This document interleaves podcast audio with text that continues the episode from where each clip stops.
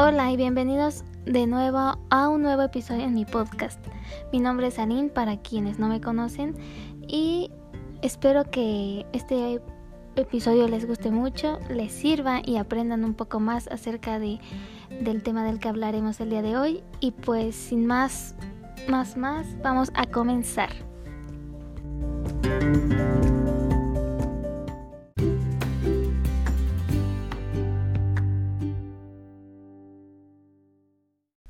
Bueno, bienvenidos y pues el día de hoy estaremos hablando de un tema un poco diferente a los que ya habíamos estado tocando anteriormente, pero igual de interesante y con relación a lo que es el diseño industrial.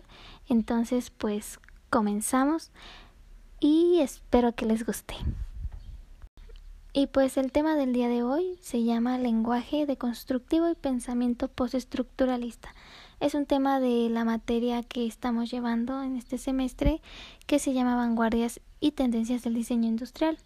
Un tema muy interesante y que es necesario tocar para aprender un poco más sobre esto. Pues para empezar este tema comenzaremos con qué es la deconstrucción. En la deconstrucción básicamente lo que busca es romper con el modelo de diseño establecido. Y lo que se refiere a esto es que busca romper con lo que ya está pensado o dicho y hacerlo de una manera distinta, diferente, con, con a veces puede sonar y puede verse extraño, incluso feo, pero busca eso, que las cosas o los diseños sean diferentes y que tengan su propia esencia.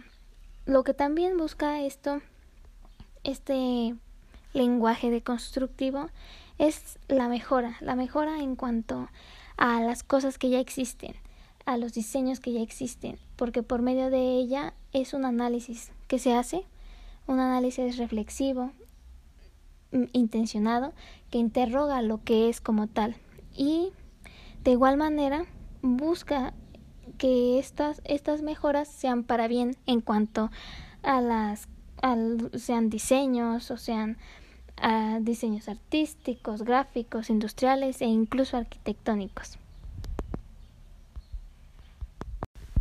Y un ejemplo muy claro de la deconstrucción es la biblioteca de Seattle. Y esta, bueno, este es un ejemplo en el ámbito arquitectónico más que nada porque es una biblioteca distinta en cuanto a su arquitectura. Y esta más que nada buscó romper con, con la arquitectura de los demás al, al compararla con los demás edificios es distinta en cuanto a su estructura, en cuanto a su diseño y es muy claro a lo que es este tema, es muy claro a la, la deconstrucción, es lo que busca romper con con los moldes establecidos de diseño para crear cosas nuevas, diferentes, pero con ese toque, con esa esencia que las hace únicas y distintas a todo lo demás que existe. Y el siguiente tema del día de hoy que vamos a tocar también, porque eh, son dos en particular, pero eh, tienen subtemas que hay que ir desglosando poco a poco. Entonces, el siguiente se llama pensamiento postestructuralista.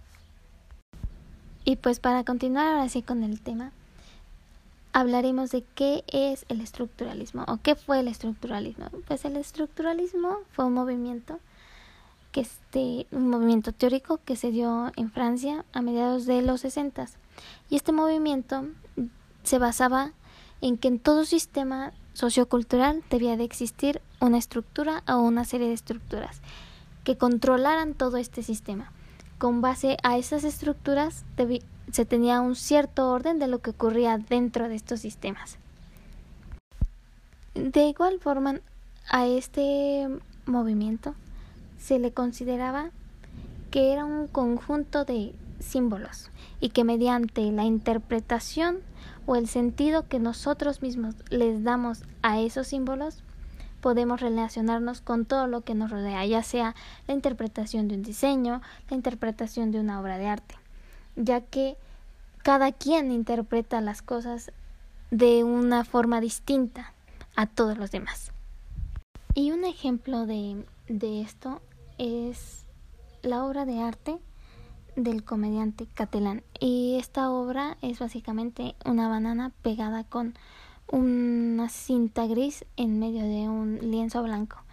Y es muy clara porque para muchos, de acuerdo al, o sea, el símbolo, cómo lo interpretan, para muchos puede decirse, no, esto no es arte porque solo es un plátano pegado. Pero para otros, sí pueden decir, no, es que a mí, pues sí me transmite tal cosa y sí puedo considerarlo arte por estas razones. Entonces, es a lo que me refiero, que lo que, lo que se busca en esto, en, el estructuralismo, es buscar la interpretación de los símbolos de acuerdo a lo que a, las personas, ya que cada quien interpreta las cosas de distinta manera. Y pues para ya finalizar con el episodio del día de hoy, eh, abordaremos el último tema que se llama postestructuralismo. Y el postestructuralismo se basa principalmente en que no existe un solo significado para una sola cosa, ya que una sola cosa puede tener muchos significados. Y lo más importante en este era el punto de vista de cada persona.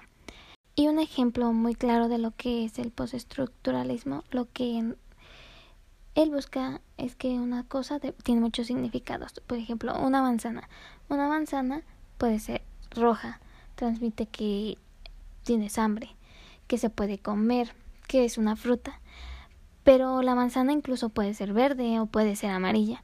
O no necesariamente puede ser el ejemplo con una manzana, puede ser con una pera, con una papaya, con una computadora, con un vaso, con un teléfono. A lo que va esto es que todas las cosas que tenemos, lo que nos rodean, no solo tienen un significado, sino que tienen muchos otros más. Bueno, pues básicamente esta fue toda la explicación de lo que fue este tema, que es lenguaje deconstructivo y pensamiento estructuralista.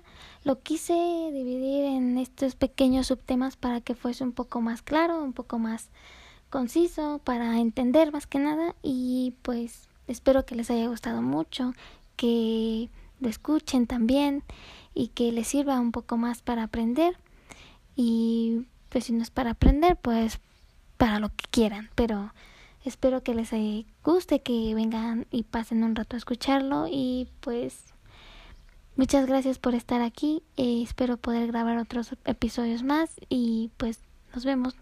Adiós.